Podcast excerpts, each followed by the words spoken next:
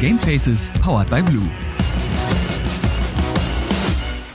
Und damit herzlich willkommen zu Folge 25 von Gamefaces powered by Blue, eurem hoffentlich neuen Lieblingspodcast zum Thema Gaming und allem, was da irgendwie dazugehört. Heute wird's ja nicht ganz verwirrend, aber vielleicht ein bisschen verwirrend für die, die die letzte Folge, die Folge 24 gehört haben, denn letzte Woche hatten wir da Fabian Döhler und jetzt, Überraschung, Überraschung, Fabian Döllert. Aber vielleicht müssen wir den Namen gar nicht nutzen, denn Fabian Döllert hat im Internet noch einen anderen Namen, unter dem man ihn kennt, nämlich Venom mit einer 3 und einer 0. Und äh, spätestens jetzt müssten zumindest bei allen CSGO-Fans die Augen und die Ohren weit aufgehen, denn als ehemaliger 1.6 und CSGO-Profi und jetzt als Vollzeitcaster bei 99 Damage und auch bei der ESL hat man den jungen Mann schon häufig gehört und auch ab und zu mal gesehen. Und ich würde sagen, äh, genau darüber reden wir auch. Ein bisschen über CSGO, ein bisschen über FIFA und auch ein bisschen über Sport. Und äh, bevor ich jetzt hier weiter meinen Monolog halte, mache ich es mir ganz einfach und sage zum zweiten Mal hintereinander Hallo Fabian. Einen äh, wunderschönen guten Tag. Ja, Fabian Döhler habe ich auch zwischendurch schon öfters gehört, vor allen Dingen, ähm, weil ich bei den Rocket Beans mal reingeschaut habe, da haben sie sich über ihn ausgelassen. Und dann dachte ich, was habe ich denn getan? Und dann ist mir erstmal aufgefallen, es gibt ja noch einen anderen Menschen, der einen ähnlichen Nachnamen hat. Aber vielen Dank auf jeden Fall für die Einladung, da freue ich mich sehr. Ja, wir haben ja auch schon zusammen gearbeitet. Auf der ESL hast du mir das ein oder andere Mal, könnte man fast sagen, den, nicht den Arsch gerettet, aber immer wenn ich einen Blackout hatte, ja, waren du und Knochen quasi meine, meine Knights in Shining Armor aus der Caster-Kabine, die dann zusammen auf der Couch saßen und äh, weiter ausführen konnten, warum Play A und Play B jetzt so geil war. Und ich konnte nur sagen, yo, hat er ihm aber ordentlich, hat er ihm ein Brett gegeben, hat ihm ordentlich in den Kopf geschossen. Ja, das ist das Wichtige, ne? kollegial zu sein, aber nein, das hast du schon sehr, sehr gut gehandelt. Äh, Knochen und ich haben natürlich auch so ein paar Jährchen äh, Erfahrung mit Counter-Strike und mit dem Spiel. Und ja, gerade, dass das auch sich so entwickelt hat im E-Sport, dass man dann zusammen auch offline solche Events gestalten kann, macht ja auch besonders viel Spaß. Und ich muss sagen, äh, hat mir auch mit dir sehr viel Freude bereitet. Deswegen freue ich mich umso mehr, auch heute nochmal mit dir ins Gespräch zu gehen. So, das klingt alles so, so professionell und so schön. Ich freue mich. Ja, lass uns direkt ein bisschen, bisschen quatschen. Ich habe ja gerade eben schon gesagt, du bist äh, ehemaliger 1.6 und CSGO-Profi. Du hast auch in der, in der EPS, also in der Electronic Pro... ESL Pro Series. Pro Series, das ist sagen, Season ist es nicht, es ist Pro Series. Gespielt, also das ist so die, die höchste deutsche Klasse, die es gibt von der ESL. Und bist dann vom Counter-Strike Profi zum Caster rüber gewechselt. Deswegen sage ich ja, man kennt dich eventuell bei 99 Damage castest du und die ESL-Meisterschaften, die Deutschen hast du auch gecastet. Wie kommt's dazu? Also es war damals tatsächlich so klassisch, hat, gab es Pre-Match-Interviews. Also bevor man ins Spiel reingegangen ist, ist man zum Interview eingeladen worden, als man eine ESL Pro Series gespielt hat. Und da war tatsächlich auch Knochen der Moderator. Da habe ich ihn auch das erste Mal kennengelernt. Und darüber haben wir uns schon ziemlich gut verstanden. Knochen war immer so ein Mensch, zu dem habe ich aufgeblickt. So, das war jemand, wo man sagt, so, die möchte man gerne mal kennenlernen, so wie so ein Gronk, sag ich mal. So ein Gronk ist ja auch so jemand, den willst du einfach mal gerne auf dem Sofa sitzen haben. Ja, und so hat man sich kennengelernt. Dann habe ich irgendwann mal gedacht, äh, als ich mir einen neuen Rechner gekauft habe, so 2012, äh, fang doch einfach mal an zu streamen und übertrag mal deine Matches. Damals konnte man auf Readmon auch seine Streams eintragen lassen. Als Profi hat man natürlich direkt so ein bisschen Interesse geweckt. Und dann gab es einen Tag, da habe ich mir gedacht, warum moderierst du nicht einfach mal? Einfach mal kommentieren, testen. Hab mir da aber nicht wirklich was bei gedacht, hatte einfach einfach nur mal Interesse, das auszuprobieren. Und es hatte tatsächlich, weil damals kaum Twitch-Streams vorhanden waren, habe ich an diesem allerersten Cast sofort über 1000 Zuschauer gehabt.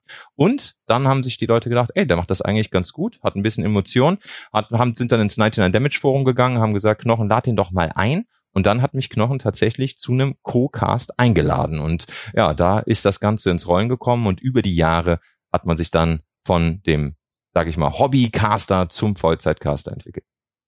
Hast du in dem Moment aber auch direkt gesagt, okay, ich nehme jetzt meine Karriere als, als Profi-Gamer, die ich mir hätte aufbauen können und hänge die hier direkt an den Nagel, weil ich merke, zocken und, und auf einem guten Level spielen kann ich trotzdem nebenbei.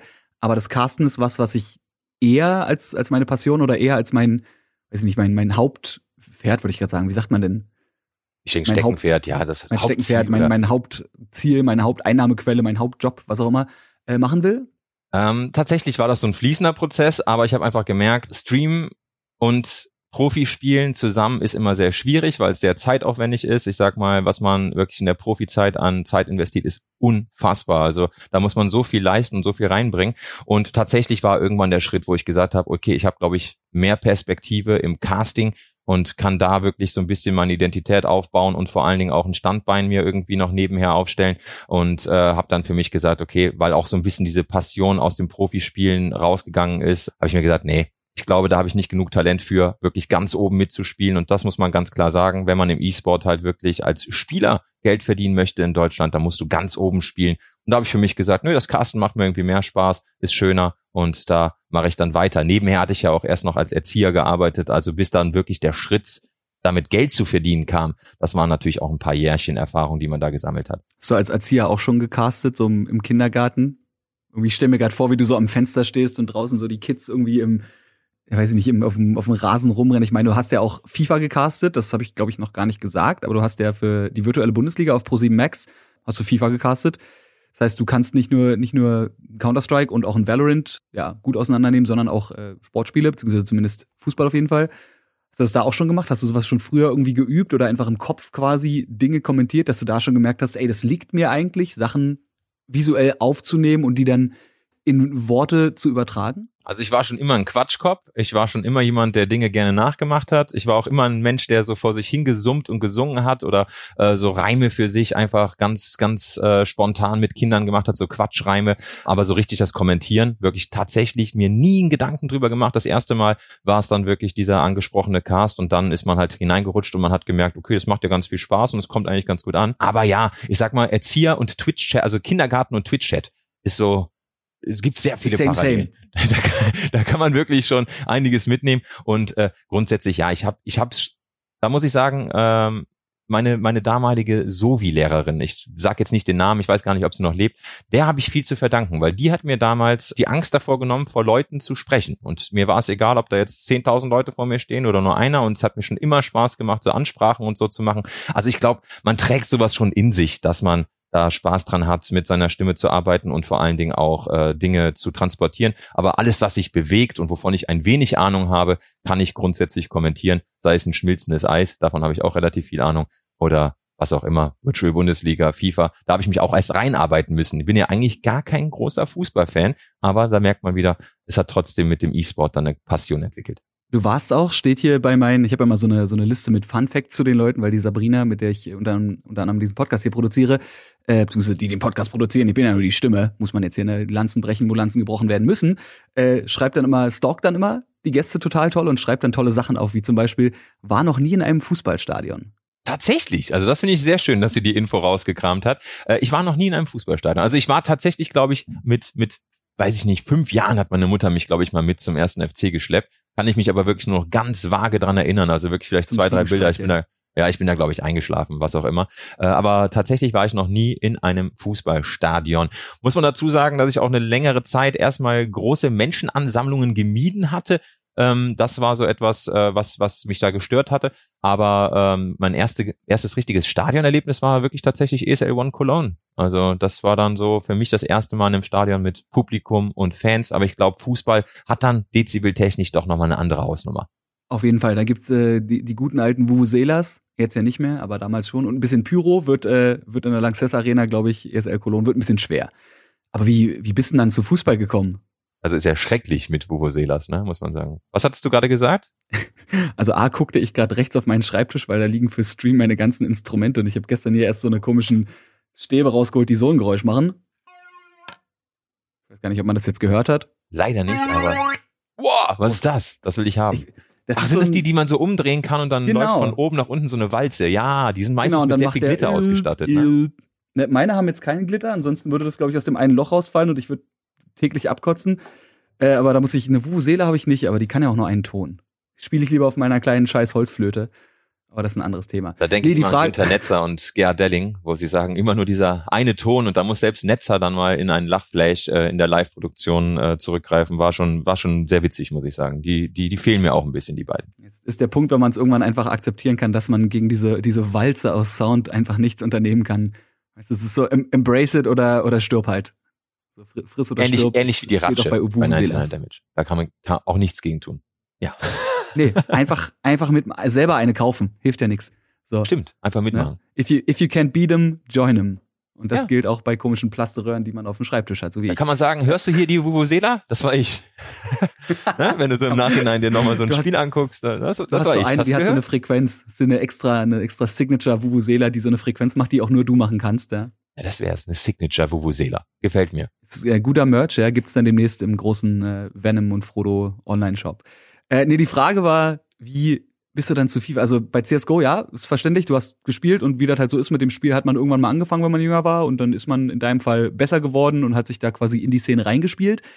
Aber wie wirst du denn dann, also wenn du selber jetzt gar nicht so der fußballaffine Mensch bist und nicht in einem Stadion warst, wie kommst du denn dann zu FIFA? Das Abstruse ist, ich separiere das quasi. Ich habe sehr viel FIFA gespielt, aber war nicht der fußballbegeisterte Mensch. Ich habe das wirklich immer so für zwei Universen gesehen. Ich kannte jede einzelne Karte in FIFA Ultimate Team und konnte mich mit den Stats auseinandersetzen und kann natürlich dann auch irgendwie transportieren, dass die im wirklichen Leben wahrscheinlich ähnlich schnell sein können oder was auch immer.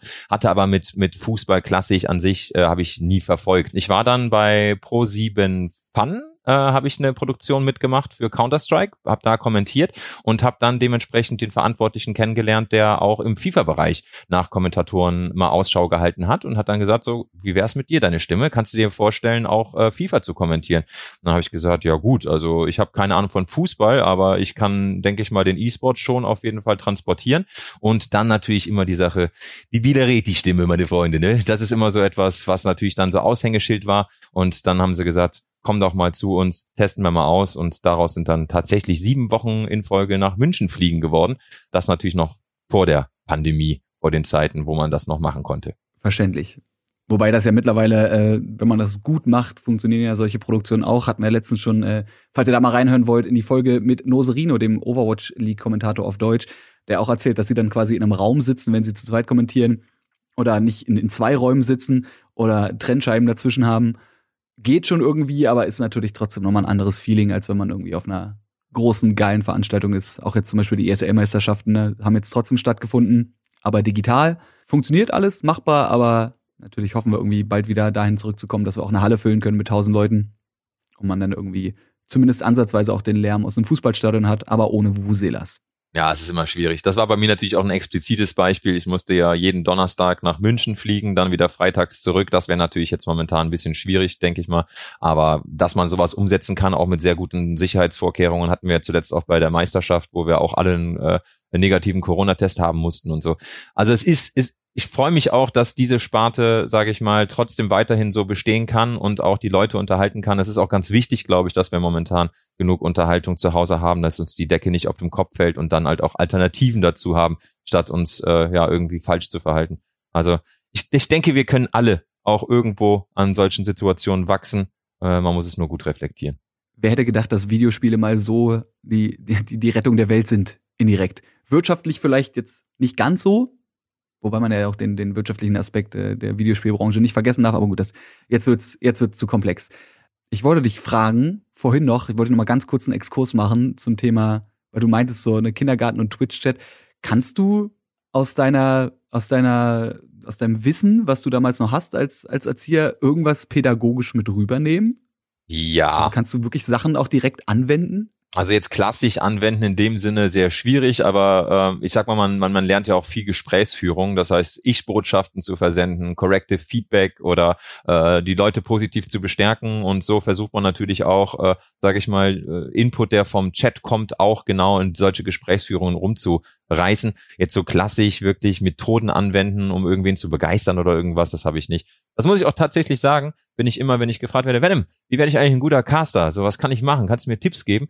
Und ich bin da klassisch immer ein sehr schwieriger Mensch. Ich sage immer, da, dafür, da muss man auch irgendwie so mitgeboren sein, dass man einfach Bock drauf hat, dass das äh, Spaß macht. Klar, man kann immer seine, seine Casts verbessern und reflektieren und gucken, dass man vielleicht nicht so viele Wortwiederholungen hat, aber so spontanen Humor und Wortwitz und dann einfach da Spaß dran haben, das ist etwas, was man, glaube ich, auch mitbringen muss.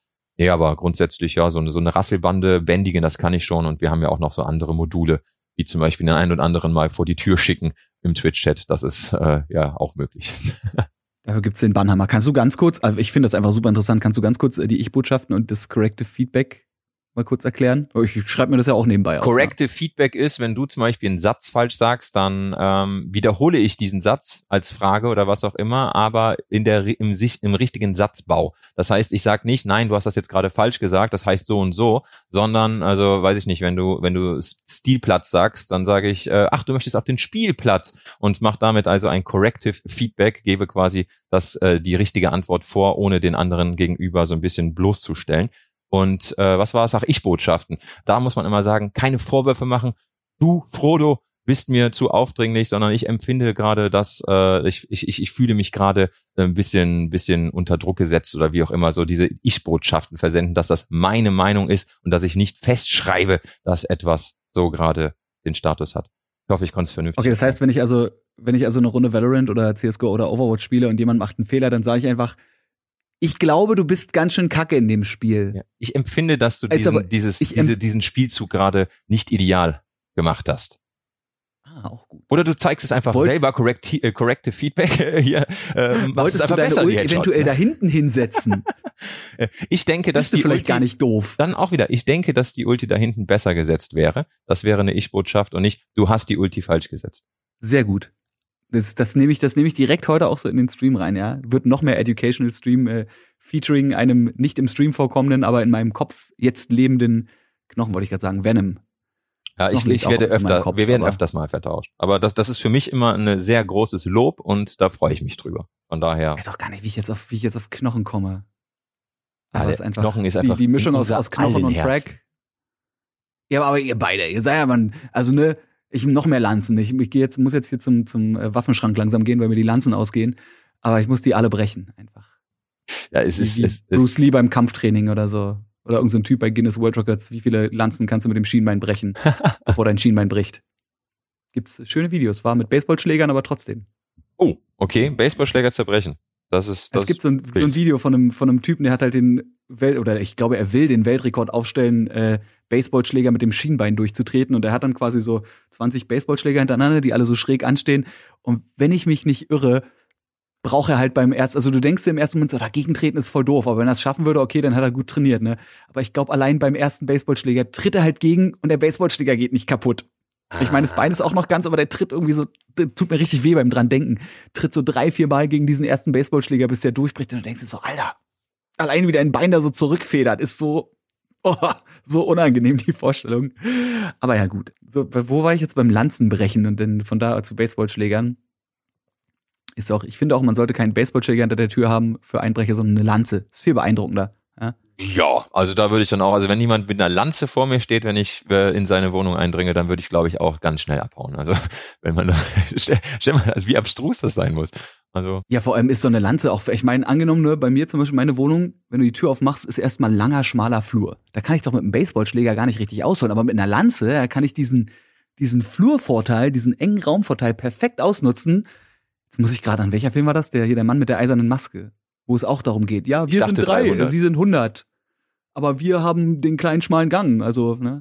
Gut, das jetzt, jetzt kommen die Kriegstaktiken raus. Äh, The Art of War, auch gutes Buch. Weiß gar nicht, ob das so da drin steht, aber ich, ich denke Thema. ähnlich. Da wird stehen, wir waren in einem Flur und wenn der Einbrecher kommt, hatte ich eine Lanze. Und kein Hello Kitty Baseballschläger. Hello Kitty Baseballschläger würde auch was hermachen, dann würde ich auch wieder rausgehen. Das ist dann die, die Psychologie. Ich glaube, das könnte indirekt in The Art of War drinstehen, weil das fällt schon unter psychologische Kriegsführung. Oder einfach gar nicht erst einbrechen. Das würde ich den Oder meisten Zuhörern gerade empfehlen. Das ist wirklich sinnvoll. Es sind eh gerade alle zu Hause. Also, ne, das ist so.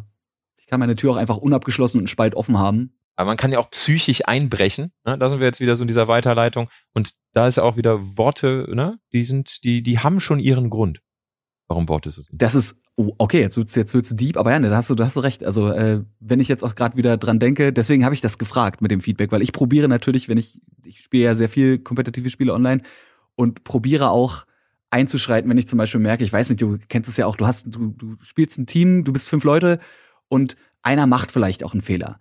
Und dann ist es aber für alle anderen leicht zu sagen, ja, du hast jetzt den Fehler gemacht und ab dann wird nur noch darauf geachtet, was macht denn diese Person falsch, weil das jetzt gefunden ist fressen. Ich brauche ab jetzt nicht mehr auf mich achten. Ich gucke jetzt nur noch, ah ja, wir können ja gar nicht gewinnen, weil der ist ja voll scheiße. Weil die Person halt ein Missplay gemacht hat, so, und ab dann wird nur noch drauf geschossen und ich weiß nicht, ich mache das dann immer so, dass ich sage, so Leute, ja, passiert, aber können wir uns jetzt einfach irgendwie aufs Game fokussen und nicht alle auf einer Person rumhacken, weil der würde jetzt auch nicht besser spielen, wenn ihr den jetzt hier 24-7 zusammenflamet. Also dann könnt ihr jetzt auch aufhören zu spielen. Wie soll man da was reißen, wenn man damit beschäftigt ist, ne, sich von irgendwelchen Leuten anpimmeln zu lassen?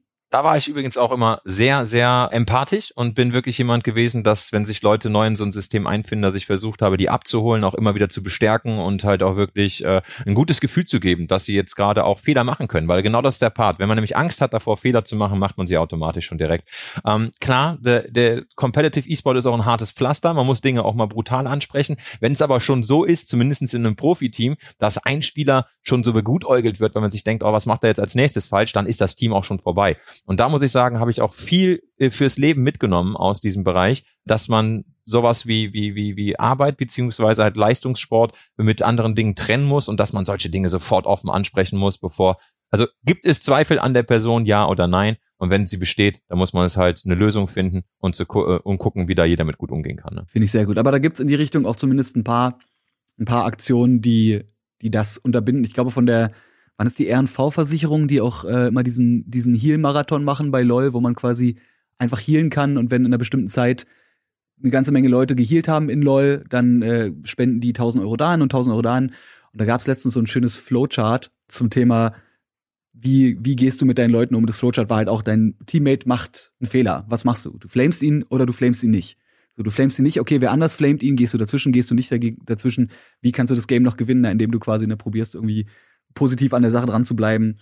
Aber das ist generell so Internetkultur, so schön wie es sein kann, dass wir alle miteinander vernetzt sind, die Nummer mit der Anonymität ist immer noch da und äh, gibt, gibt genug Hass auf der Welt, da müssen wir nicht auch noch in unseren Videospielen uns alle gegenseitig anpimmeln. Ja, ist sowieso. Da, da sprichst du ein Thema an, was mir sehr auf dem Herzen liegt, äh, so diese, diese Kultur. Ich muss zu allem etwas sagen, so grundsätzlich. So, ich, ich, ich konsumiere etwas auf YouTube, das Video gefällt mir nicht und ich muss was dazu sagen. So, ich kann nicht einfach oben rechts ein X drücken und sagen, nee, weißt du, was hat mir nicht gefallen, ist nicht meins, sondern ich muss da drunter schreiben, das war jetzt echt scheiße. So, das, das, das, das kannst du so nicht weitermachen. Ich finde auch, also wirklich, was du getragen hast, das ist sehr unkomfortabel, sollst du nicht tun. Und ich gebe dir einen guten Rat, mach lieber was anderes im Leben, mach was Anständiges, statt einfach zu sagen, ich drücke auf das X. Und diese Kultur muss sich so ein bisschen bisschen mal loslösen, meines Erachtens, dass man wirklich dieses Gedankengut hat. Meine Meinung ist so unfassbar wichtig. Es gibt natürlich auch Videoformate und Konzepte, wo man sagt, hey, eure Meinung ist gefragt, gebt mal Feedback, sagt mal Bescheid. Aber ich gehe doch auch nicht auf in einem Straßenfest zur Bühne und sage, ey, du da vorne, du bist erstens hässlich und du singst sehr schlecht, sing doch mal ein anderes Lied. Macht man doch nicht, man geht doch weiter und hat einfach keine Lust darauf. Und ich denke, das muss sich im Internet auch so ein bisschen, das muss mal ankommen. Heutzutage geht man wahrscheinlich weiter, zückt aber in dem Moment sein Handy und twittert at Straßenfestival was zum Fick. Ja. Wie könnt ihr so hässliche, schlecht singende Menschen auf eure Bühne? Richtig, richtig. Und das, das zeile ich mit meinen drei Followern, weil meine Meinung so wichtig ist. Die ist so unfassbar wichtig. Wobei ich auch sagen muss, es ist völlig egal, wie viele Follower man hat. Die Meinung ist gleichzusetzen, aber muss sie nicht einfach immer wieder sagen. So, ich gehe da auch nicht auf eine Straße und sage, dein Hut, der sitzt schlecht. Nee, also das muss einfach, das muss sich wandeln, finde ich. Und da wird ja immer viel gesagt, ja, wer in der Öffentlichkeit steht, der muss damit leben und weiß ich nicht was so. Vielleicht alle man, stehen in der Öffentlichkeit. Ja, vielleicht muss man Dinge auch mal nicht akzeptieren. Und das ist auch etwas, wo ich immer sage, der Mensch hat normalerweise, ne, in Klammern gesetzt, die Kompetenz, sich weiterzuentwickeln. Und das ist etwas, was, wo viele Leute immer stagnieren und wo viele Leute sagen, ja, nee, das war ja schon immer so. Und ja, da ist jetzt ein Thema bei mir getriggert, wo ich wirklich, äh, ich ja, muss auch sagen, ich wurde auch viel angefeindet damals. Von daher ist es vielleicht auch so ein sehr, sehr persönliches Thema. Das, das glaube ich. Aber das ist auch generell so ein Ding, ne, man möchte ja dann bei solchen Leuten, weil ich dachte mir dann auch so, man müsste, man müsste bei den Leuten müsste man einfach auch, man müsste die rausfinden, wo die wohnen und denen hinterher und die den ganzen Tag zuflamen. Aber das bringt's ja auch nicht. Technisch gesehen muss man dann eher gucken, warum ist der Mensch so? Ne? Ich denke mir zum Beispiel so eins meiner Kommentare, was ich, wenn ich Livestreame mache und ich habe einen Teammate, der wirklich die ganze Zeit nur am Flame ist. Wenn ich ihn nicht direkt anspreche, dann sage ich zumindest offen für den Chat und denke mir so, das ist echt traurig einfach. Was, was muss dir passiert sein? Was, was ist heute bei dir passiert? So, was ist dir heute auf den Fuß gefallen? Oder was ist in deiner Kindheit schief gelaufen? Oder was ist im letzten Jahr passiert, dass du dich zu so einem Arschloch entwickelt hast? Weil sowas passiert nicht einfach so. Also, ich glaube nicht. Es ist auch ein Riesenfass. Vielleicht gibt es auch Leute, die von Grund auf böse sind, aber eigentlich nicht. Ja, ich glaube auch. Äh, da muss dann irgendwann irgendwo was passiert sein und dann sind die Leute nicht mal falsch abgebogen, sondern falsch abgebogen worden, ja, und kriegen dann gar nicht mit, warum sie so sind und dann also dann musst du halt nochmal eine Therapie. Ich glaube, ist auch Finde viel raus. Aufmerksamkeit, glaube ich. Es ist einfach auch viel Aufmerksamkeit, so eine indirekte. Ich habe auch dann öfters mal zu Leuten gesagt, hast du einen schlechten Tag oder warum musst du jetzt gerade so die Stimmung vergiften? Und tatsächlich habe ich schon zwei, dreimal die Antwort bekommen, ja, wirklich, tut mir leid. So, kein Spaß. Genau das habe ich dann gehört. So. Und da dachte ich Aber mir, auch mit der Aufmerksamkeit, ne?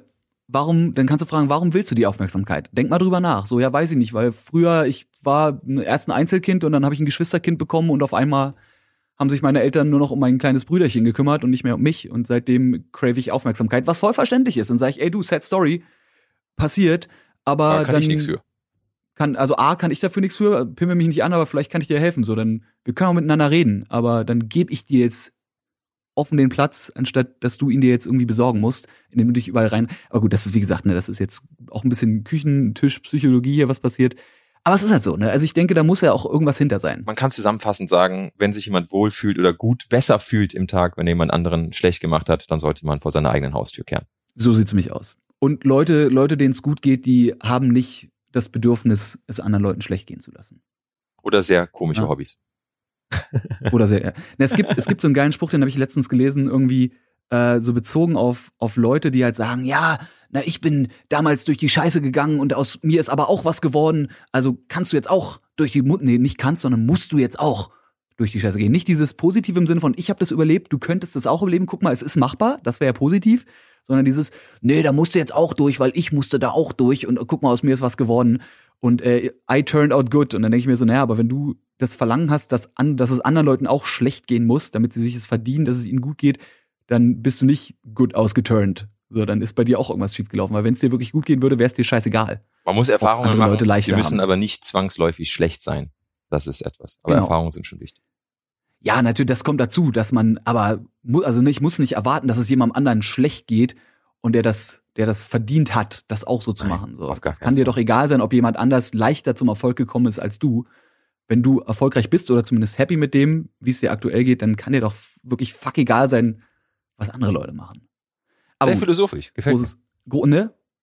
Ich habe, äh, ich, ja, ich brauchte auch die Zeit, weil ich bin sehr langsam mit der Maushand heute. Ich muss nämlich nebenbei die Frage, was ist für dich ein richtig guter Caster? Muss, muss kurz mal wegstreichen, weil da hast du vorhin schon gesagt, gibt's nicht. Oder hast du trotzdem Sachen, wo du sagst, auch wenn du jetzt persönlich meinst, so du hast, du hast es halt auch, klingt ein bisschen doof, aber du hast es halt drauf, ne? Du hast es irgendwie in die Wiege gelegt bekommen und hast es dann halt auch ausgespielt, dass du viel redest, dass du gut reden kannst die Stimme, da kann man jetzt nichts dran machen, die kann man nur trainieren und hoffen, dass die so bleibt, indem man äh, gute Stimmübungen macht. Aber hast du trotzdem was, wo du sagst, so, dass die Person ist ein guter Caster oder das war ein guter Cast, weil? Also, für mich auf jeden Fall, und das muss ich sagen, äh, mich muss ein, ein Kommentar unterhalten. Mir geht's noch nicht mal so darum, dass es wirklich die perfekte Berichterstattung ist, wie wir es vielleicht aus dem Fernsehen kennen, wo dann auch die Hintergrundinformationen sind, wann der Spieler dann geheiratet hat. Auch letzte Woche übrigens Geburtstag gab, bei Bruder, weiß ich nicht, da und da. Ist natürlich alles irgendwie nice to have. Für mich heißt es aber grundsätzlich Unterhaltung.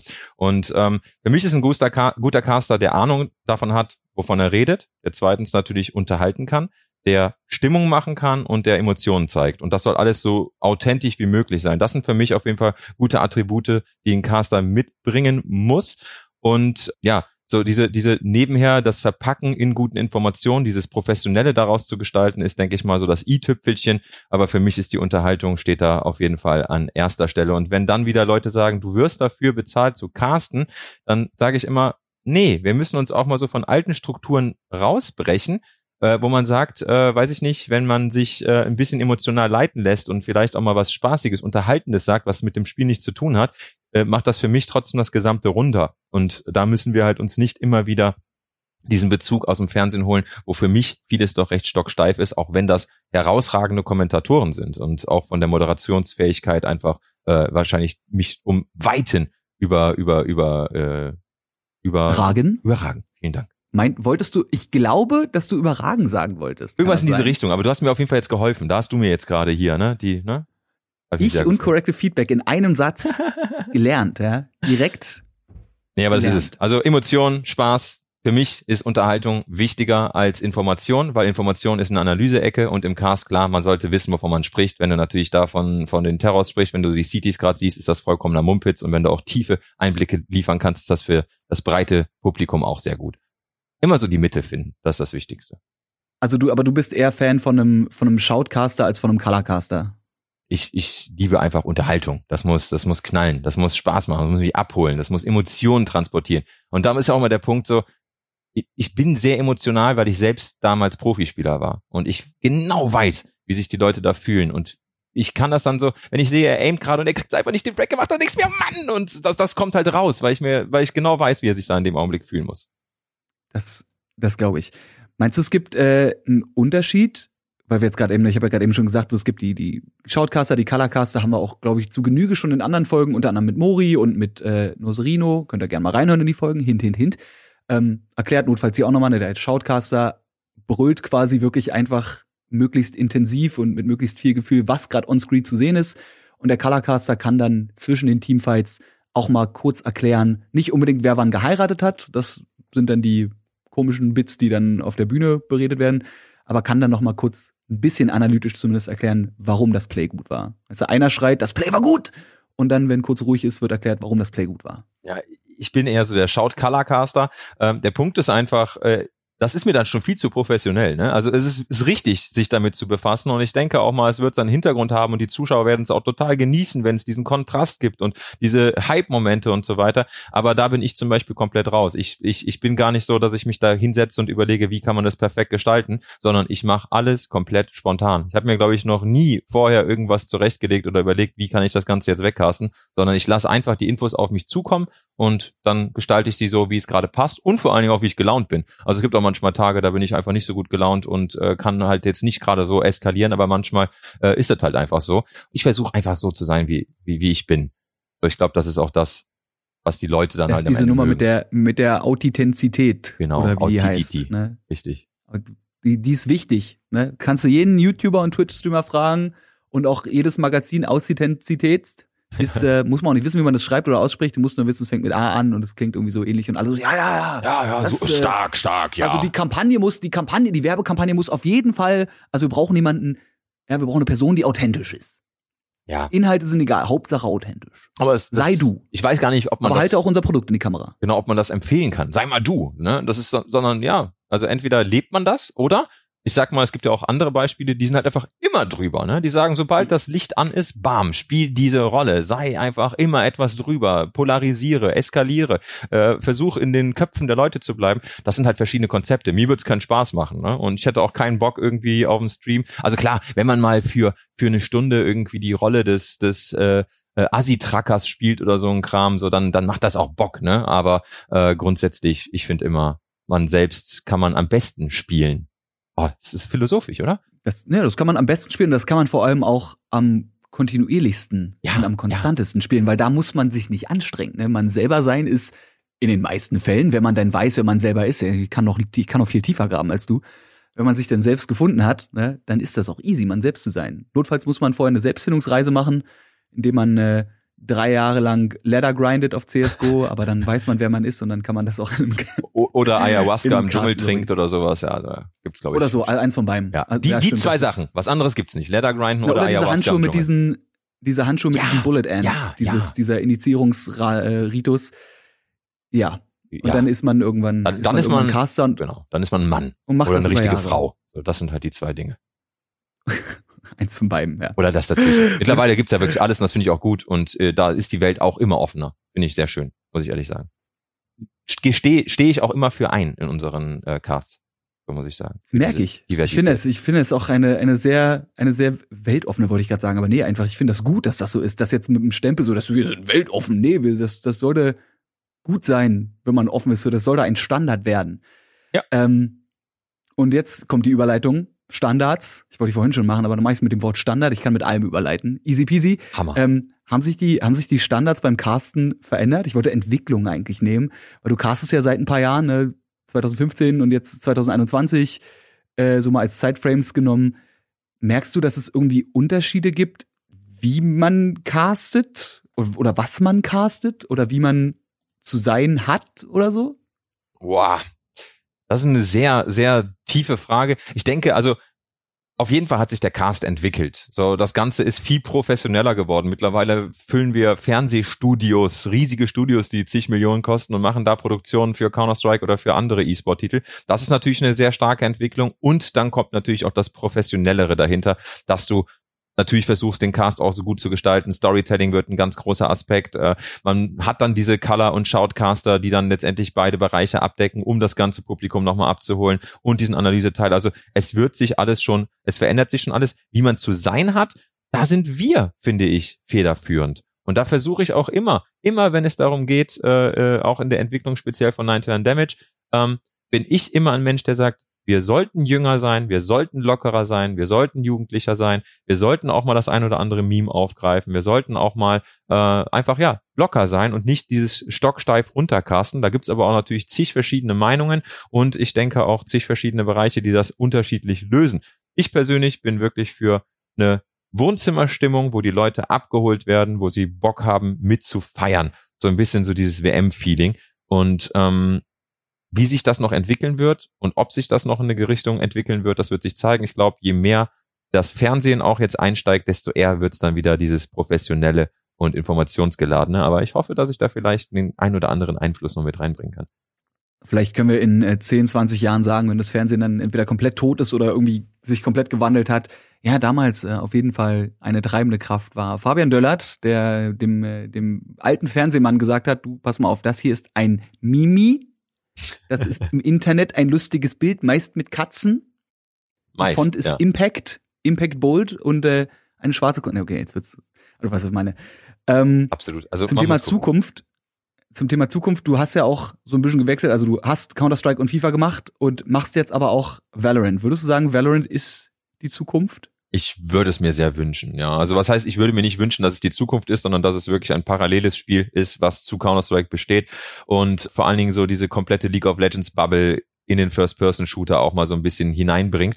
Ähm, ich habe große, große Hoffnungen auf das Spiel. Ich finde auch Riot macht unglaublich viel richtig von der ganzen Ligenstruktur, die sie jetzt aufbauen. Und ich denke, und das ist auch der große, sag mal immer so Vor- und Nachteile von Valorant. Der Vorteil ist es, es ist sehr variabel, sehr variantenreich, sehr divers. Man hat unglaublich viele Agenten und man hat auch eine, eine, ein Szenario, eine Welt, die sehr viel offen macht, wie zum Beispiel Teleportieren oder sonstige Geschichten. Das heißt, du hast Potenzial, das Spiel noch sehr, sehr weit zu entwickeln. Der große Nachteil als Neueinsteiger, es gibt sehr viele Abilities, sehr viele Ultis, sehr viele Agenten, aber das macht es alles professioneller. Und vor allen Dingen, das fehlt so ein bisschen Counter-Strike im Vorspiel, wenn du halt, sage ich mal, diese Voranalyse hast, du hast nicht dieses wer pickt welchen Agent auf welcher Map, in welchem Bereich, gegen wen und weiß ich nicht was, sondern da ist es einfach nur, Map wird gepickt, Team A, Team B, waren die gut drauf, ja, nein, das war's.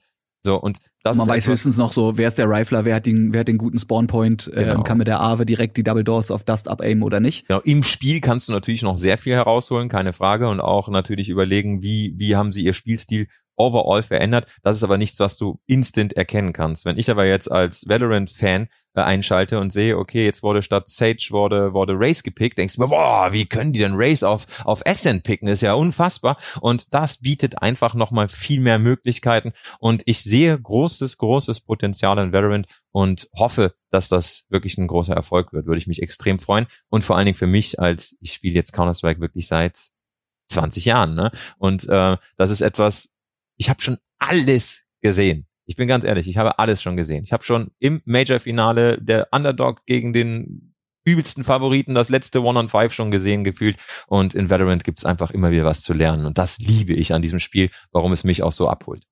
Würdest du sagen, dass Valorant das bessere Spiel ist? Oder meinst du, das kann man, kann man nicht trennen, weil beides irgendwie beides hat so seine Vor- und Nachteile. Ja, besser, schlechter. Ich, das ist, ich glaube, man kann die beiden einfach nicht vergleichen. Die haben natürlich einen ähnlichen Spielmodus, die haben auch ein ähnliches Spielsystem, aber grundsätzlich äh, ist Counter-Strike einfach, warum ist Counter-Strike seit so vielen Jahren immer noch fester Bestandteil des E-Sports und so erfolgreich? Weil es einfach so einfach ist, weil es in sich geschlossen ein sehr perfektes System hat und ähm, wenn sie ein bisschen mehr Maps bringen würden, dann hätten sie eigentlich schon auch genug Varianz, die die Counter-Strike-Fans so ein bisschen nach vorne treiben würden und auch die diese, diese Szene mal so mehr in Bewegung setzt. Also ich würde ich würde da nicht sagen, dass irgendeines der beiden Spiele besser ist in dem Sinne, sondern es haben andere verschiedene Konzepte und beide werden parallel funktionieren müssen, in Anführungszeichen. Zumindest müssen äh, für die für die Welt, die sich ein Fabian Döllert wünscht, ja. in der beide Spiele weiterhin groß. Also ich glaube auch Counter-Strike sterben naja. wird schwer, kann ich mir nicht vorstellen.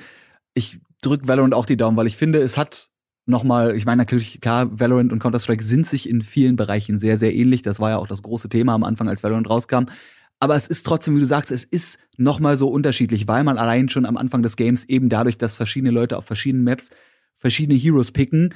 Klar, du kannst bei Counter-Strike auch bestimmte Rifles oder besti also generell bestimmte Waffen auf bestimmten Points picken, aber die die Varianz und die Variabilität von Dingen, die man machen kann, ist bei Valorant einfach noch mal größer, weil du hast natürlich auch einen verschiedenen Waffenpool, aber du hast eben dazu die verschiedenen äh, Agents, die verschiedene Fähigkeiten haben genau. und noch mal die verschiedenen Maps. Auf der einen ist gibt's einen Rope, auf der anderen gibt's einen Teleporter, auf der anderen gibt's einen ja, gibt's also One-Way-Teleporter zum Beispiel ist ja ist ja großartig. Ähm, ja, das kann man da, weiterspinnen halt, ne?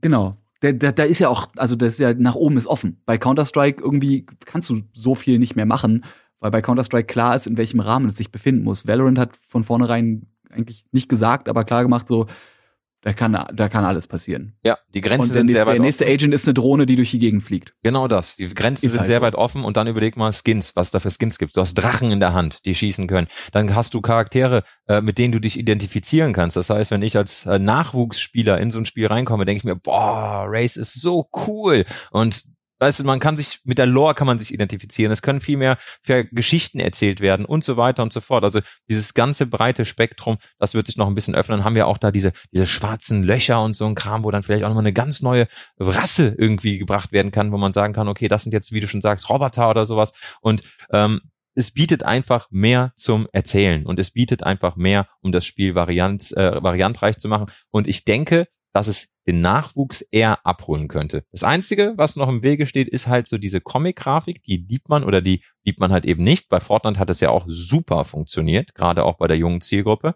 Ähm, aber Counter-Strike hat halt diesen realistischen Faktor, weshalb man da aber auch eher merkt, okay, dass die, die Zuschauerschaft ist da auch vom Alter her bedeutend älter unterwegs was du gerade gesagt hast mit dem Identifizieren, finde ich ganz, ganz wichtig. Das hat Overwatch, finde ich, klar, ich bin jetzt hier der Resident Overwatch-Fan, aber ich finde, die haben es damals einfach perfekt gemacht. Die haben eine riesige Lore, dafür ist Blizzard ja auch bekannt. Blizzard Cinematics sind und waren schon immer das mitgeilste, was es so gibt. Ja. Und da eine Geschichte aufzubauen zwischen Charakteren, dass man ja auch wirklich im Spiel, also ich merke das ja selber, ne? Ich, ich sehe da nicht mehr den Gegner, der da spielt. Es sei denn, ich habe den Namen schon irgendwann gesehen und habe mit der Person eine History, weil wir schon das fünfte Mal aufeinandertreffen. Aber du siehst den Charakter und du hast eine Abneigung gegen einen bestimmten Charakter. Und anstatt dann teamdienlich zu spielen, sagst du, nee, ich finde, der Charakter geht mir auf den Sack, ich gehe jetzt erstmal auf den und machst halt totalen Mist. Und sowas hinzukriegen in einem Spiel, was competitive ist, wo es eigentlich wirklich nur um, wenn man jetzt mal ganz blöde ist, nur um Zahlen geht, ne? Was, wie funktioniert der Teamfight, wie ist es aufgebaut, welches Szenario haben wir, wo wäre es am schlausten lang zu gehen? Dann mittendrin kurz mal Braindead zu werden, weil man halt einen Charakter vor sich hat, den man kennt oder man möchte in Charakter bleiben oder so. Das ist halt so genial. Und das bei Valorant, ne, ich meine, das können sie von LOL, haben sie viel gelernt, da gibt's ja auch eine Milliarde, eine Milliarde Heroes. Das ist so gut gemacht und so wichtig und gibt dem Spiel so viel mehr noch zu dem Punkt, dass Valorant auch einfach ein gutes kompetitives Spiel ist. Keine Frage. Also ich denke, für Casual Gamer kann man sowas auch weiterspinnen. Theoretisch könntest du sogar einen Solo-Modus machen, wo du die Stories von den verschiedenen Agents erzählst und so weiter und so fort. Was die sich da natürlich noch überlegen, aber auch das Konzept, muss man ganz klar sagen, äh, da, da heißt es, so kann ich deine Hausaufgaben abschreiben, ja, aber lass sie ein bisschen mehr nach dir aussehen. Das ist Valorant von Riot im Vergleich zu Counter-Strike. Aber sie haben einfach die Grenzen offener gestaltet und vor allen Dingen auch mehr zum Erzählen gehabt. Äh, in Counter-Strike kommen ja mittlerweile auch so ein paar Model-Skins, aber da da siehst du jetzt keine Storyline hinter oder sowas. Also es ist einfach, es sieht einfach ein bisschen anders aus. Ne? Die, die Storyline ist Terroristen gegen Counterterroristen. Ja. Ein, a story is all this time. Genau, und das ist auch ein großer Aspekt. Ich denke, dass es viel, viel sponsorenfreundlicher ist. Ne? First-Person-Shooter sind ja immer noch ein ganz, ganz roter Bereich für ganz viele Sponsoren, die sagen, also nee, Counter-Strike, da, will man, da wollen wir nichts mit zu tun haben. Also doch nicht so ein Shooter-Spiel. Sondern ich glaube, dass Valorant da auch nochmal so das Ganze ein bisschen aufheben kann, weil es halt nicht ganz so militärisch wirkt. Das ist schon sehr, sehr, äh, ja, sag ich mal, Sci-Fi angelehnt und ich glaube, damit kann man sich auch besser nochmal identifizieren. Wenn man jetzt auch sieht, dass es so Skins gibt wie diese, diese Plastikwaffen, diese Geschenkwaffen, die ausgepackt werden und so. Ich glaube, das ist dann vielleicht nochmal ein ganz anderer Faktor, vor allen Dingen, weil auch Riot dahinter steht. Und die halt in der, in der Regel einfach wissen, was sie machen. Ich glaube, dass diesen Solo-Modus, den wird's dann in sieben Jahren geben mit ja. Valorant 2, genauso wie Overwatch ja auch eine, quasi jetzt einen PvE-Modus macht, wo man einfach Stories spielen kann äh, mit Overwatch 2, was ja dieses Jahr nicht mehr kommt, sondern dann frühestens nächstes Jahr. Aber gut, muss ja auch nicht. Man kann ja erstmal Valorant gut machen, ne? Erstmal da alles aufbauen. Ligasystem, wie gesagt, ist ja schon an den Start gebracht worden von Riot. Und dann irgendwann später noch den anderen Kram dazu, der aber nicht mal notwendig ist, weil ich finde die Interaktion zwischen den Agenten jetzt schon so großartig. So die Voicelines, die am Anfang von einer Runde gesagt werden, immer abhängig davon, wen du spielst, wen du in deinem Team hast, wer im Gegnerteam ist. Das halt, ne, braucht man an sich nicht. Also ich bräuchte bei, bei Counter-Strike bei einem Spiel jetzt nicht, dass einer sagt, oh, der hat den Skin mit der grünen Hose. Ich hasse grüne Hosen. Ja. Aber irgendwie ist es trotzdem bei Valorant geil, wenn, so wie es gibt so eine geile Voiceline von Jet, die irgendwie sagt, ich glaube, wenn das Gegnerteam eine bestimmte Anzahl überschreitet an äh, Charakteren, die die gleichen sind wie bei dir im Team, und dann ist die Voice dann irgendwie, I would make fun of their dumb faces, but they're us. Ah, so, und das ist, das sehr, ist sehr so geil, ja. großartig, einfach. Und es ist nicht wichtig, das hilft mir in dem Spiel nicht, aber es ist so eine Kleinigkeit, wo ich einfach sage, das ist, gro- das ist genial. Das macht's einfach lebendig. So. Und das ist ja auch der, der Ja. große Faktor, wenn man dann mal äh, diesen, diesen Schritt war. GTA äh, ist einfach nur so gut, weil es so detailreich ist. So, Und das ist das etwas, wenn du, wenn es einfach rund ist, wenn alles perfekt ist, wenn der Feinschliff da ist. Ja, und das bietet Valorant alles, ne? Auch die Maps verändern sich, je nachdem, welche Agents rausgebracht werden. Jetzt hat man eine Rüstung auf I Icebox von, von Jorus Meister, glaube ich, oder sowas war's. Also, es ist alles komplett wild. Also, wirklich richtig schön, richtig schön. Also, das, man, man kann eine Welt entdecken und dadurch wird's auch nicht langweilig, ne? Und es sind, es sind Kleinigkeiten. Ich meine, wie gesagt, so eine Rüstung ist so ein so ein Gegenstand, jetzt ohne den Beruf klein zu reden, aber das kann man schon in einem geringen Zeitraum machen. Und es ist trotzdem was, wo Leute raufgucken und sagen, das ist cool. Das ist eine Kleinigkeit, die ändert am Spiel nichts, aber man merkt irgendwie, die Entwickler sind anscheinend noch, noch nah genug am Game dran, ja, und noch äh, willens genug, da irgendwas zu machen, um eben so ein kleines Ding da einzubauen. Und das spricht ja auch dafür, dass man weiß, okay, dieses Spiel wird weiterhin supported, also kann ich da meine Zeit auch rein investieren, weil ich nicht die Angst haben muss, scheiße, da ist jetzt schon seit drei Jahren kein Update mehr gekommen. Das wird wahrscheinlich nächstes Jahr, nächstes Jahr wird der Server abgeschaltet und äh, ja, und ich investiere hier immer noch 100 Stunden rein im Monat.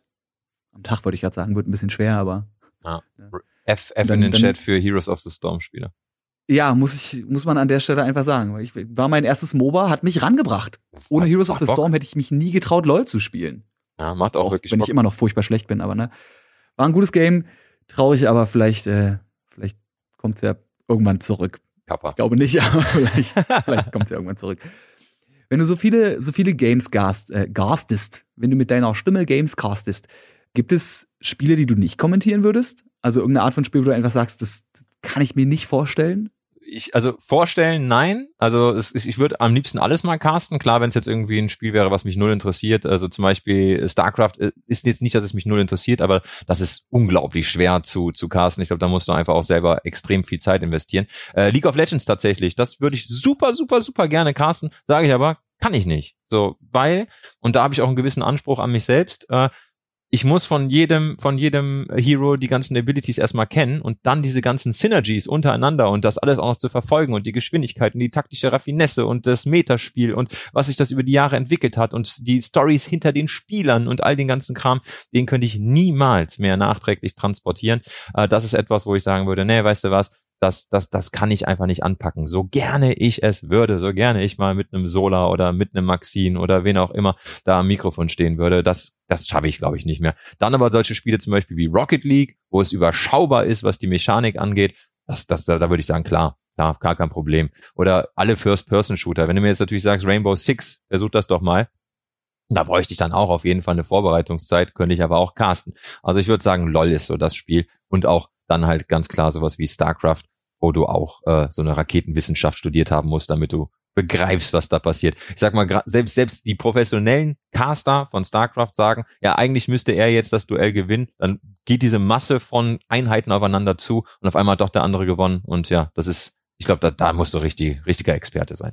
Glaube ich auch. Da musst du, also, du musst ja fürs Spielen eigentlich schon ein absolutes Gigabrain haben. Natürlich kann man auch mit LOL anfangen wie ich und sagen, okay, ich spiele Toplane, ich habe einen Hero und den kann ich.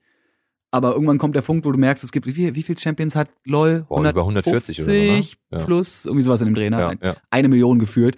So, und du hast recht, man muss natürlich alle Interaktionen kennen, weil du möchtest als Caster nicht dastehen und sagen so, äh, warum, warum ist er jetzt geplatzt? Wusste ich gar nicht. Ach, der kann Raketen schießen. Interessant. Ja, genau das. Und dann, dann geht's ja wirklich, da, das muss ich sagen, da habe ich leider diese Profibrille immer an.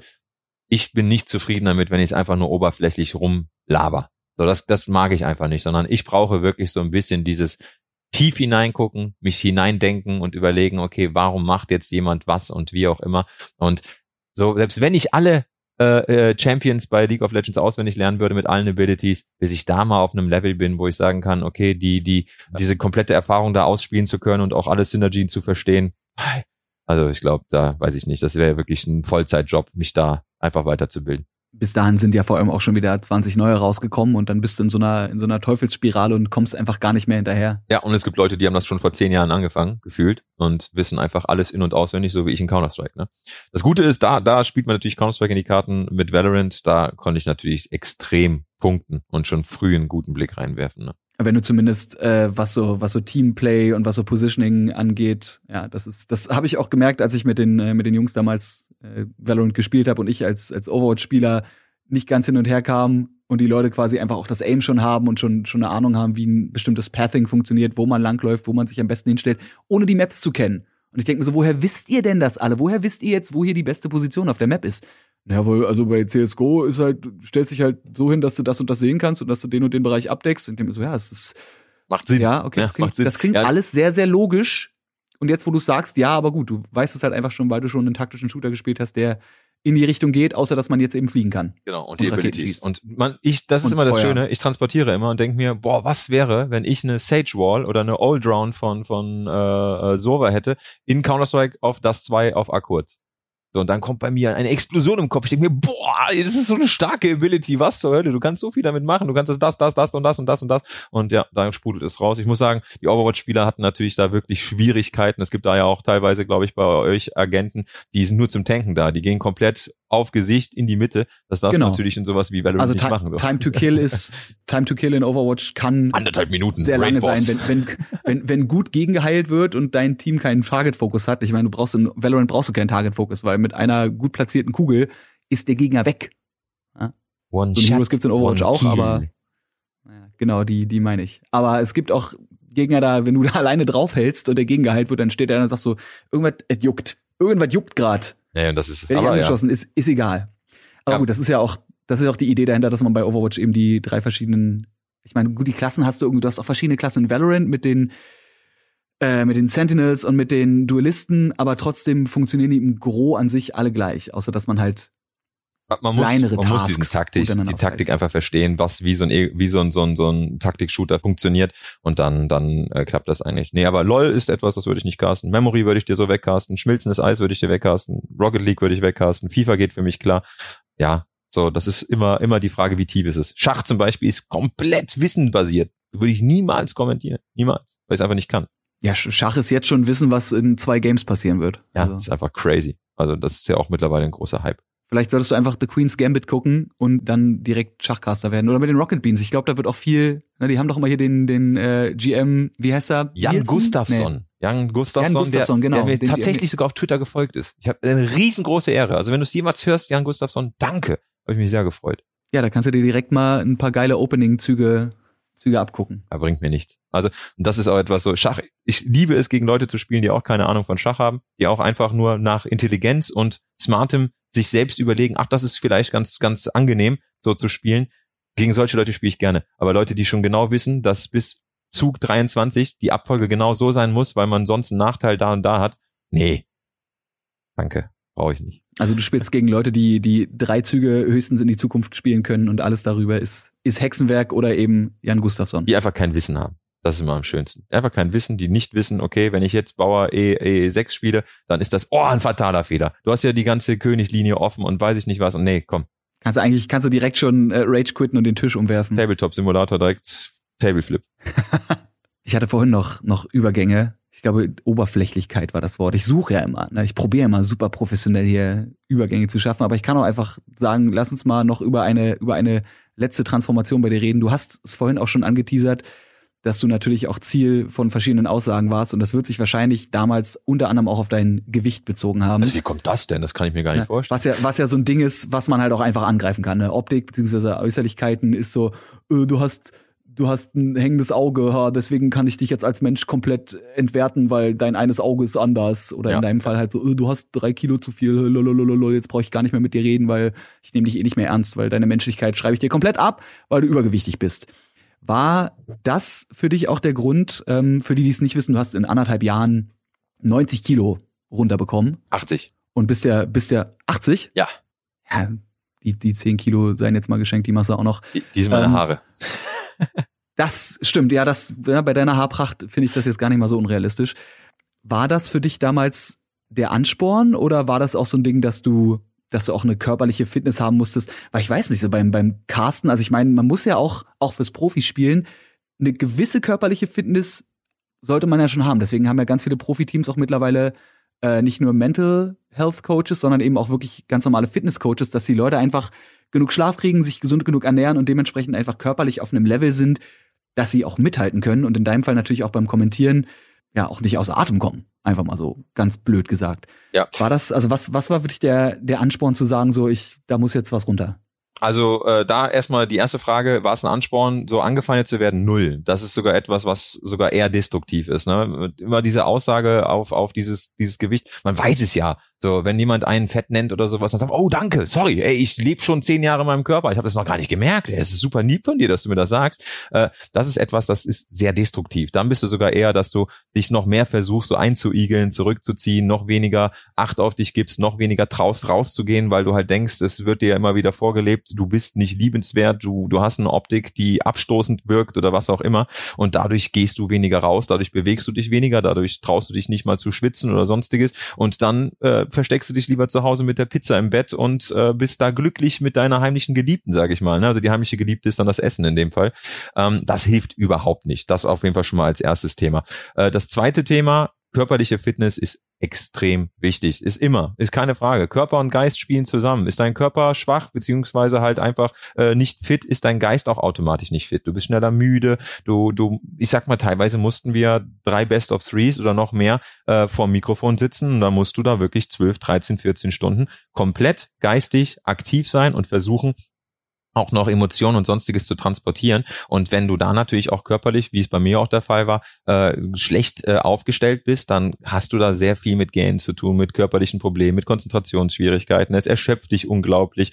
Und äh, das ist dann etwas, wo du natürlich Abhilfe schaffen kannst. Wie ich jetzt den Schritt geschafft habe, ähm, abzunehmen, das ist halt etwas, also der erste Schritt war erstmal meine meine Ärztin hat nach meinen nach meinen Blutwerten geschaut, die waren so katastrophal, um es mal ganz klar zu sagen, dass sie gemeint hat, wenn sie so lange weiter, also wenn sie so länger weitermachen wird, wird ihr Leben auf jeden Fall bedeutend kürzer sein, als es sein könnte. Und das hat bei mir natürlich was geweckt. Ein sehr sehr entgleiste Diabetes, also ich hatte wirklich einen HB1C-Wert für die Leute, die sich damit auskennen, von 13. Das war wirklich also grauenvoll. Also da kann ich schon froh sein, dass ich nicht mal ins diabetische Koma gefallen bin in manchen Fällen.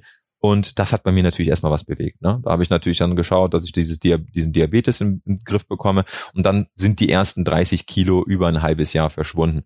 Dann war aber der Schritt, wo es mal wieder so ein bisschen nach oben gegangen ist. Ich glaube 8, 9 Kilo. Und dann war ich auf 139,9 und habe gesagt, ich sehe nie wieder diese blöde 140. Nie wieder, mache ich nicht, will ich nicht, möchte ich einfach nicht mehr. Das schaffe ich, das mache ich nicht mehr. Und da ist dann der Punkt gewesen, wo ich dann noch gezielter wirklich aktiv mein mein Leben geändert habe, wo ich gesagt habe, ich kaufe mir ein Fahrrad, ich bewege mich mehr, ich achte auf meine Ernährung, ich zähle Kalorien und habe es dann geschafft. Aber das ist etwas ein Prozess, der nicht so leicht ist, weil das muss ich auch sagen, ich habe es jeden Tag gehasst, übergewichtig zu sein. Jeden Tag habe ich es gehasst, fett zu sein. Ich, ich, ich konnte mich selbst nicht ausstehen und man schafft es trotzdem nicht, weil da viele Suchtdinge drinne sind, weil es ja, das ist die Verletzungen von damals und so weiter. Es ist ein ganz, ganz breites Spektrum, was sehr schwierig zu erschließen ist. Nee, ich kann, also ich kann das voll äh, mit dem Übergewicht jetzt nicht nachvollziehen, aber wenn es ums, ums Thema Depressionen geht und äh, man natürlich dadurch dann zu nichts kommt. Es ist dieses, man weiß, ist es scheiße, aber irgendwie übermannt einen dann halt die Depression und dann passiert halt gar nichts. Deswegen finde ich es umso beeindruckender, dass du es gemacht hast. Man kann ja auch, wenn man dir, wie ich zum Beispiel auf Twitter folgt, äh, unter anderem deine, also nicht unter anderem, sondern deine, deine Fitnessreise auch miterleben.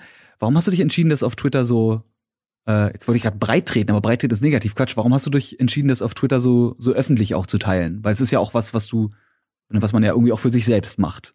Mhm. Was ja auch an sich kein, zumindest bis zu einem gewissen Punkt, wenn man bestimmte Grenzen vielleicht überschritten hat, die man sich selbst setzt, ja auch kein angenehmer Punkt ist, weil du ja selber sagst, so jeden Tag hast du gesagt, ey, ich bin übergewichtig, ich finde das scheiße, ich finde mich scheiße.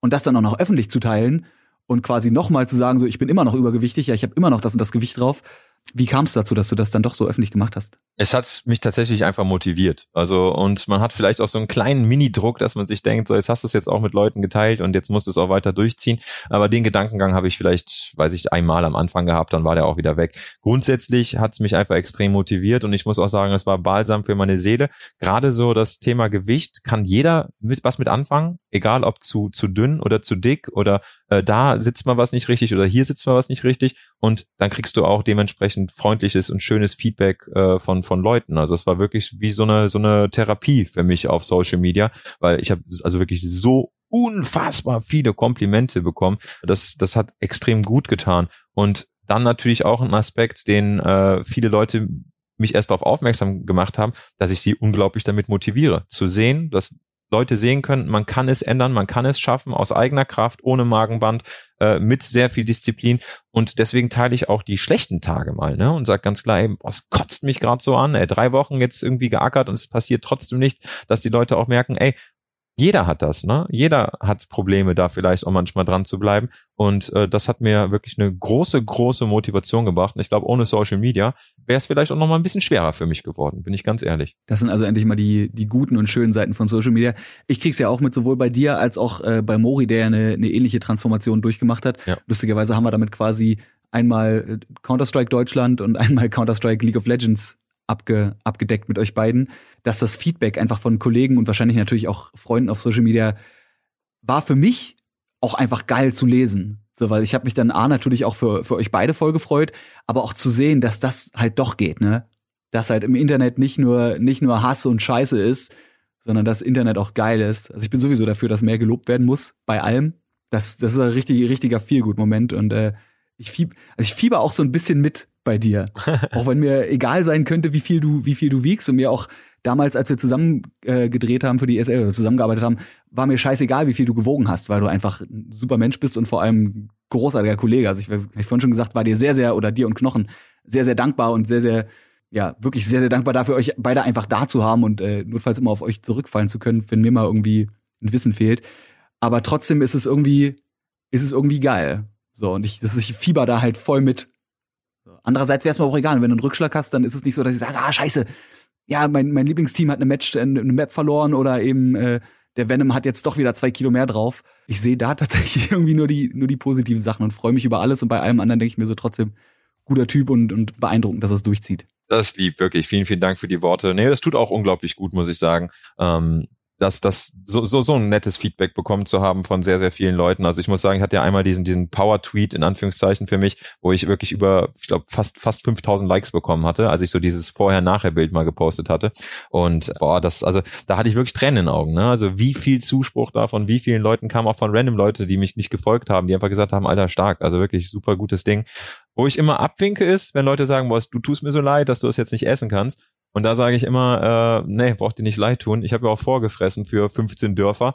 Von daher äh, hole ich jetzt quasi. Schöne ne? Herangehensweise. Ja, also ich sag mal, die Balance ist dann einfach wieder da. Jetzt brauche ich einfach so viel Defizit, dass ich das wieder ausgleichen kann. Und das habe ich mir selbst zuzuschreiben. Deswegen bin ich da immer so, dass ich sage, ne, lieb für die Zusprüche, aber leid muss es dir nicht tun, so, weil das, das habe ich selbst zu verantworten.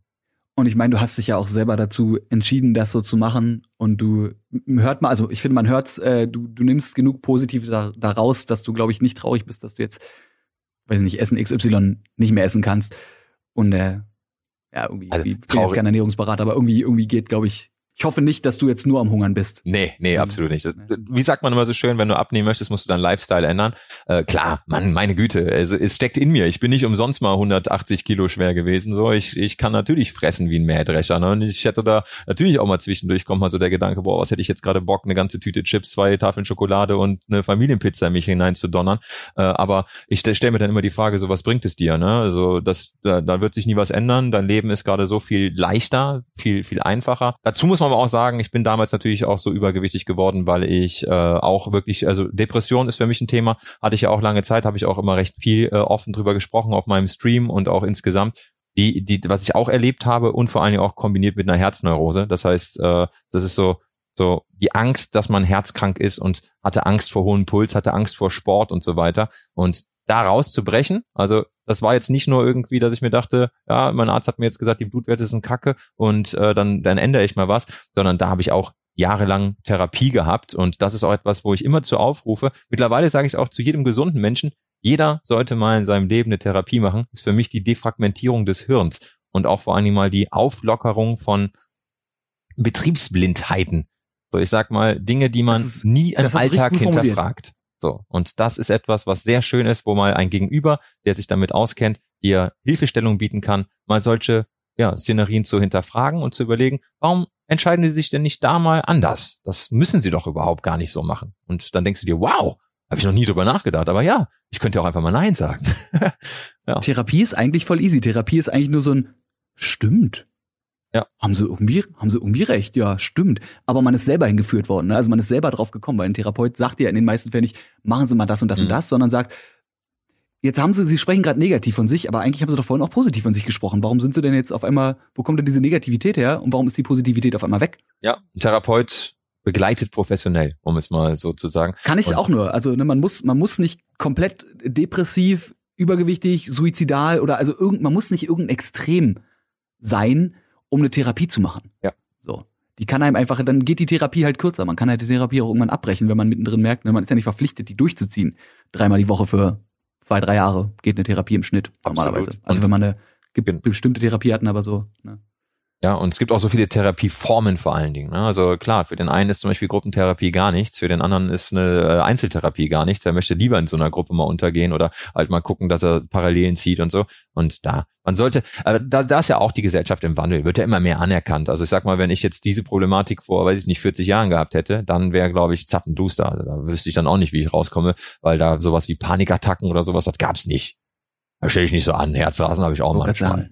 Mensch. Mach halt Sport. Ja. ja. Muss einmal, Dickerchen, muss auch ein bisschen weniger essen oder ja, ein bisschen mehr laufen, ne? Das kann ja so schwer sein. Schmeckt es halt gut, ne? Naja. ne, aber ja, das ändert sich halt alles, ne?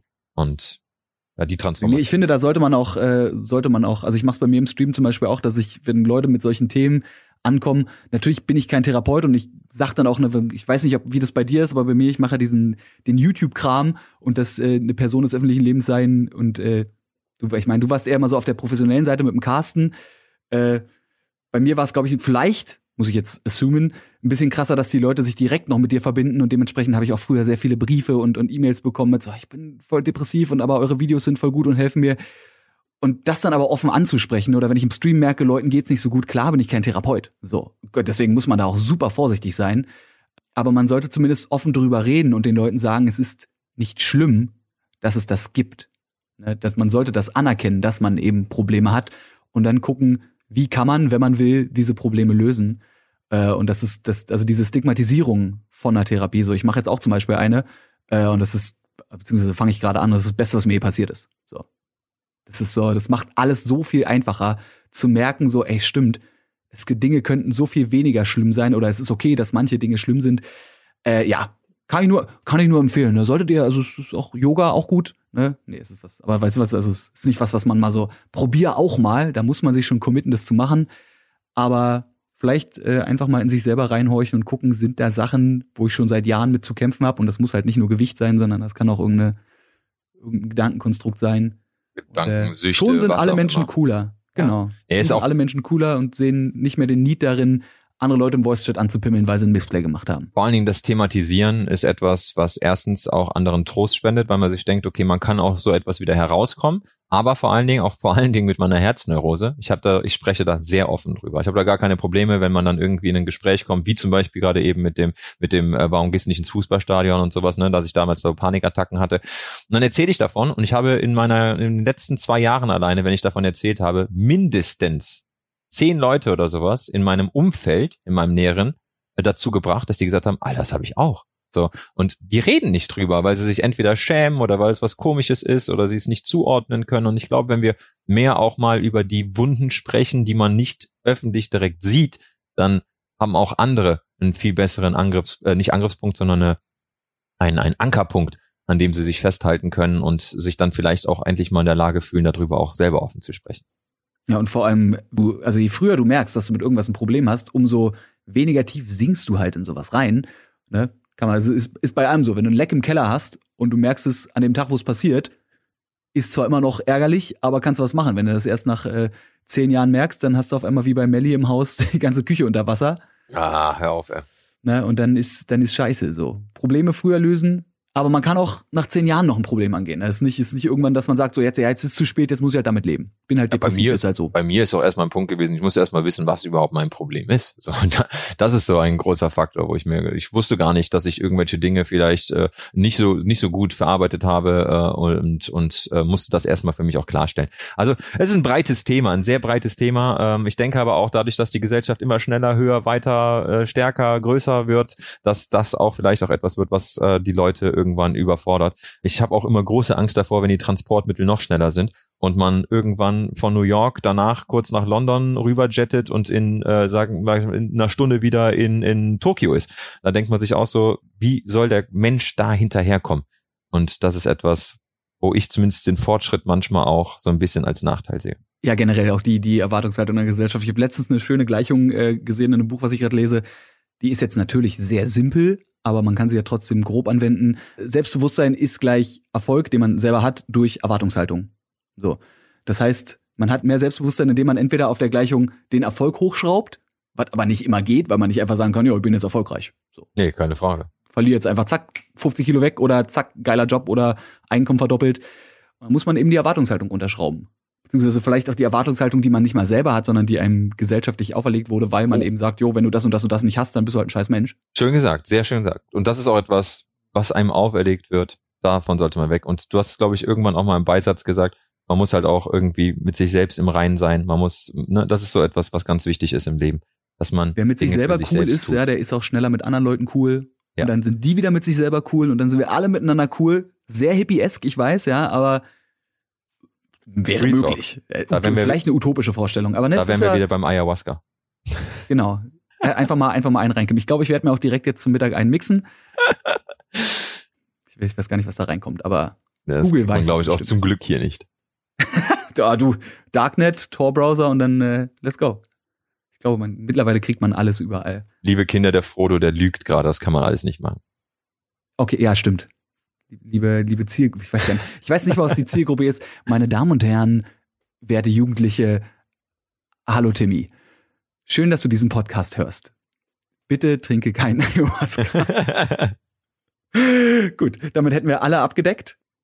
Ich muss, ich muss mir das manchmal bewusst machen. Ich weiß nicht, wie die Zielgruppe ist, aber ist mir persönlich auch egal. Sollte auch nur ein das ist Spaß ja sein. das global. Alle sollen mit allen cool sein. Fertig. Ja, Hippies läuft. Gut, ich finde, das sind äh, das sind schöne Worte. Jetzt wollte ich eigentlich irgendwas- anderes sagen, aber wenn ihr mehr tolle Sachen sehen wollt, dann guckt bei Fabian vorbei. Ja. Scheiße, ich hatte gerade eben mal nicht so einen richtig coolen Überseitungssatz, aber vielleicht muss ich auch von meiner von meiner krankhaften, fast schon äh, zwanghaften Überleitungssucht wegkommen und einfach, weißt du, mal von Thema zu Thema hüpfen, einfach mal ein bisschen entspannter sein. Es macht ja auch Spaß. Sehr viel Spaß, muss ich ganz ehrlich sagen. Das, das sowieso. Ja, wenn ihr von Thema zu Thema hüpfen wollt, dann könnt ihr das natürlich machen, indem ihr euch noch andere Folgen dieses Podcasts anhört, wie immer zu finden auf der Podcast-Plattform, wo ihr jetzt gerade seid. Klickt euch einfach durch, falls ihr es noch nicht gemacht habt. Und falls ihr mehr zum Thema, natürlich vor allem E-Sport-Kommentatoren, äh, Kommentat Kommentatoren, Kommentation, wie heißt es? Kommentar. Mensch, Deutsch läuft heute. E-Sport-Kommentar, aber auch natürlich die fantastische Reise des Fabian Döllert miterleben wollt, dann folgt Fabi gern überall unter, eigentlich, eigentlich unter Venom, oder? So, Äh, Venom TV, V3N0MTV. Das habe ich extra bewusst gemacht, dass die Leute äh, auch schon mal die erste knifflige Aufgabe haben, um meinen äh, Kanal zu finden. So ein Tatsächlich, Capture-Code. ich habe das, ich hätte ich gewusst, dass jemals an diesem Planeten irgendjemand nach mir googeln würde, hätte ich mir einen anderen Nickname ausgesucht. Ich habe es mit Frodo-Apparat ganz einfach, der ist immer nie vergeben. So diese Wortkombination, auf die kommt halt keiner. Aber ja, V3N0M wie TV. Venom und dann TV. Und so findet ihr nicht Fabian Döhler, sondern Fabian Döllert überall im Internet. Hattest du eigentlich auch letztens zufälligerweise Geburtstag? Äh, nee, September, Okay. 18. September. Gut, dann, dann das noch nicht, aber dann äh, an dieser Stelle übrigens herzlichen Glückwunsch nachträglich. Fabian Döhler, der, glaube ich, in der Woche vor der Ausstrahlung seiner Episode letzte Woche Geburtstag hatte. Ist ein bisschen random, aber ich habe vergessen, ihm zu gratulieren und äh, hiermit ist meine Schuld jetzt getan. Das habe ich jetzt einfach so beschlossen. Du musst es, okay, du musst, du musst es auch nicht, nicht gut heißen. Äh, nee, alles gut. Ich finde es auch. Herzlichen Glückwunsch, nachträglich, definitiv. Ist ja so ein bisschen so Namensvetter. Da muss Oder? ich ehrlich sagen. Ich war sehr, ich war sehr überrascht, sehr überrascht, dass es einen Fabian Döhler gibt. Wie gesagt, also Rocket Beans geguckt und dann sagen die, ja, der, dann kommt da so ein Typ wie Fabian Döhler an. So, und mir hat ein Freund halt geschickt, ey, was, reden die über dich? Ich guck mir das an, ich denke mir, was habe ich gemacht, ey, was habe ich denn jetzt verbrochen? Hab noch geguckt, ob ich irgendwas getweetet habe. Aber tatsächlich war es dann Fabian Döhler. Vor allem ist der, der Herr Döhler, der ist ja auch ein kleiner Frechdachs. Über den kann man, wenn man, wenn man ihn nicht kennt, kann man tatsächlich denken, man redet negativ über ihn. Aber ja, falls ihr mehr dazu wissen wollt, Folge 24 kann ich euch sehr ans Herz legen. Da lernt ihr den Mann mal von einer Seite kennen, die ihr so vielleicht noch nicht kanntet. Aber ja, Döller und Dölert ist, glaube ich, klingt, ja, wo es klingt wie so ein altbackenes ARD. Jetzt hast du es, glaube ich, auch äh, ver vertauscht. Fabian Döhler und Fabian Döllert. Döller und Döllert, genau. Was habe ich gemacht? Ganz Döller und. Dölert. Oh Gott. Äh, Double Oh, Dö. es wird, ja, es, es, it's time to stop an dieser Stelle. Fabian, vielen Dank fürs, äh, fürs Reinschalten, wollte ich gerade sagen. Vielen Dank fürs dabei sein. Ich hoffe, wir sehen uns irgendwann ganz bald wieder im, im echten Leben auf irgendwelchen Events, wenn ich dann wieder zugucken kann, wie du und Knochen das tun, was ihr am besten könnt. Nämlich Carsten. Ja, falls ihr davon so. mehr sehen wollt, falls ihr davon mehr sehen wollt, wie gesagt, Venom findet ihr überall im Internet, wo man Sachen im Internet findet und vor allem natürlich im Darknet direkt gelistet unter Ayahuasca. Und äh, ja, jetzt bleibt mir nichts anderes mehr übrig, als zu sagen, vielen Dank fürs Reinschalten. Nee, haha, fast vergessen. Beim Döler habe ich es nämlich nicht vergessen, aber letzte Woche habe ich es vergessen. Eine Sache noch, ja. Hast du ein Lieblingstier? Boah. Äh, ich und, und wenn nicht, hast du einen Fakt zu irgendeinem Tier? Muss auch nicht dein Lieblingstier sein, irgendein Tierfakt. Also ich muss mittlerweile sagen, äh, früher war ich Team Katze, mittlerweile, dadurch, dass ich einen Hund habe, einen Chihuahua, äh, bin ich ein absoluter Hundefan geworden. Und äh, ein Fakt, äh, Chihuahuas sind extrem dickköpfig. Okay. Also sind Chihuahuas quasi auch wie Katzen. Kommt ja von der Größe ja auch hin. Nur, nur leichter. Also du hast dir quasi eine, eine Hundkatze geholt. Ja, quasi. Nee, sie, sie, ich glaube, sie möchte schon sehr gerne ein Hund sein. Sie ist auch ein Hund, sie ist nur ein bisschen kleiner und äh, hat aber ein riesengroßes Herz und ist einfach nur Zucker. Also zwei Kilogramm wiegt sie. Wahnsinn, oder? Das ist immer ein guter Kontrast. Ich früher wollte grad sagen, 180, das die zwei. War geil. Ja, aber ist eigentlich, eigentlich auch geil. Kannst du so als Gewicht quasi beim, beim Joggen mitnehmen. Bräuchtest du noch einen zweiten, so links eine, rechts eine, so zwei Kilo Hanteln. Oh, es geht schon gut rein beim Joggen. Vielleicht doch nur eine mitnehmen. Ein Hund reicht dann erstmal. Geil. Wieder was gelernt? Wusste ich nicht. Irgendwann mache ich ein Tierbuch auf. Frodos fantastische Tierfakten. Frodos fantastische Fakten über Tiere. So rum, okay. Gut, Sehr äh, schön. Cop Copyright wird beantragt, Patent geht raus. Und äh, ja, ihr geht jetzt auch raus. Nee, geht nicht raus. Ist kalt draußen und Corona ist auch noch. Bleibt drin, hört mehr Podcasts, guckt mehr E-Sport-Kommentare von Fabian Venom Döhlert, überall zu finden im Internet, da wo wir es von, äh, vorhin schon gesagt haben. Und jetzt zum 17. Mal, aber ja, wenn wir dich hier pluggen können in den Stream, in den Stream. Ja, ist aber, ich merke, ich glaube, ich werde immer dümmer, je länger der Podcast geht. Ich habe meine ganze Intelligenz einfach in diese, diese großen Aussagen reingepackt. Die Nivea-Creme sinkt. Sowieso. Aber die ist auch wichtig, wenn es draußen so kalt ist. Ne? Immer schön Ja, fertig eincremen, ja, wenn ihr ja. raus müsst.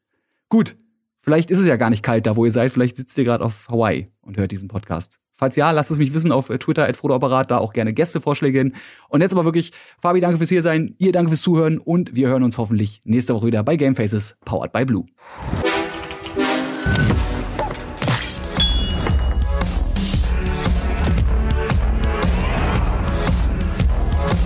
Game Faces powered by Blue.